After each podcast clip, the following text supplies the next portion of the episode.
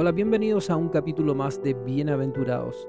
El día de hoy hablaremos un tema que lo reflexionaremos en Juan capítulo 9 versículo 1 al 7. El título del tema del día de hoy es Lo maravilloso de Jesús. Leeremos Juan capítulo 9 versículo 1 al 7. Al pasar Jesús vio a un hombre ciego de nacimiento y le preguntaron sus discípulos diciendo, Rabí, ¿quién pecó? ¿Este o sus padres para que haya nacido ciego?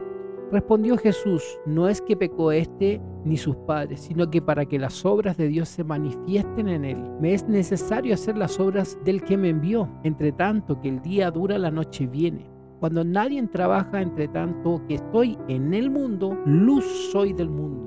Dicho esto, escupió en tierra e hizo lodo con la saliva, y untó con el lodo los ojos del ciego, y le dijo, Ve a lavarte en el estanque de Siloé, que traducido es enviado. Fue entonces y se lavó y regresó viendo. En esta preciosa historia que nos narra la curación de un ciego de nacimiento, es decir, alguien que había perdido toda esperanza de sanidad, toda esperanza de ver las maravillas de Dios con sus propios ojos, a este hombre seguramente le contaban cómo eran los árboles, cómo eran las flores, los ríos, trataban de explicarle qué eran los colores a lo mejor, pero él nunca pensó verlos con sus propios ojos, ya que fue ciego de nacimiento.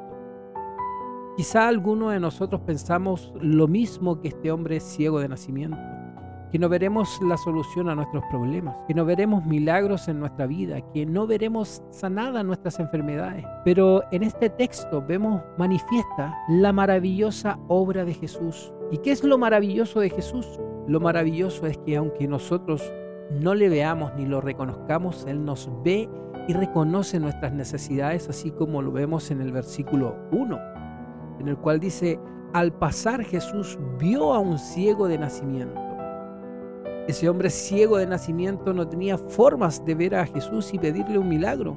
Pero eso no fue necesario, pues Jesús lo vio a él y él vio su necesidad y reconoció que ese hombre necesitaba de su poder.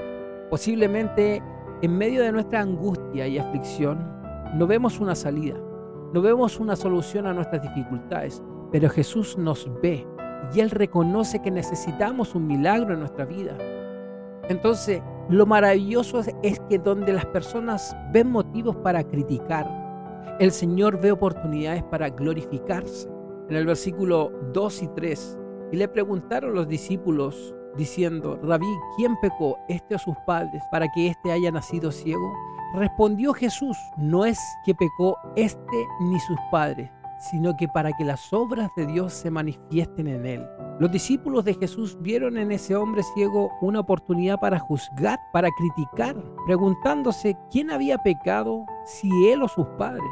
Se estaban olvidando de que ellos también eran pecadores y solo estaban señalando el pecado en la vida de su prójimo. Muchos cristianos en lugar de, ayudar, en lugar de, de apoyar, lo que hacemos es criticar y juzgar a nuestros hermanos y hermanas que están pasando por un momento de dificultad muchas veces. Pero lo maravilloso de nuestro Señor es que donde todos ven motivos de crítica, Él ve una oportunidad para manifestar su poder en la enfermedad, en la cárcel, en las deudas sin pagar, en las pérdidas de un empleo, en el negocio que tuvo que cerrarse, en el embarazo de la hija adolescente, en muchas circunstancias de la vida donde la mayoría de las personas juzgamos y criticamos, nuestro maravilloso Señor mira oportunidades para glorificarse, para mostrar su poder y su misericordia en la vida de sus hijos.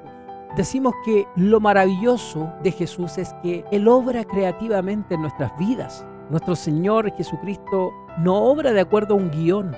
Él no está encuadrado en una sola forma de obrar. Él es un Dios creativo. Él obra de muchas formas para beneficio de nuestras vidas.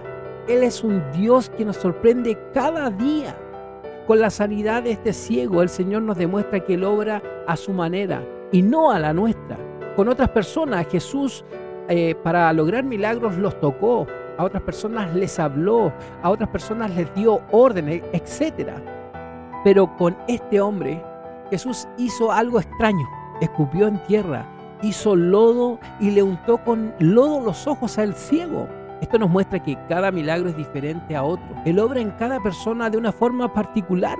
Por eso no debemos poner nuestros ojos en los hombres, sino que en Dios. Podemos ver entonces que Dios puede obrar por medio de una medicina, por medio de una oración, puede obrar por medio de un abogado, por medio de un banco, por medio de un empresario, etcétera. Las formas de obrar de nuestro Dios en nuestras vidas pueden ser muy creativas e ilimitadas. Es por eso que lo maravilloso de Jesús es que solamente necesita que creamos y que obedezcamos. Recordemos lo que dice el versículo 7 que estamos leyendo. Y le dijo, ve a lavarte en el estanque de Siloé. Fue entonces y se lavó y regresó viendo. Este hombre ciego tenía que creer en Jesús para dejar el lodo sobre sus ojos e ir al estanque de Siloé para lavarse, confiando que algo extraordinario ocurriría en su vida. El lodo hecho con la saliva de Jesús no funcionaría si el ciego no creía o obedecía las órdenes del Señor. Este hombre no necesitó pagar médicos ni medicinas, solo necesitó creer y obedecer. Igualmente nosotros necesitamos creer en Él y obedecer lo que el Señor nos está mandando hacer, aunque no lo comprendamos.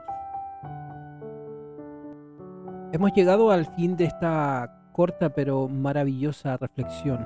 Los invito a que estudien, reflexionen en casa Juan capítulo 9 del versículo 1 al 7. Esto fue bienaventurados.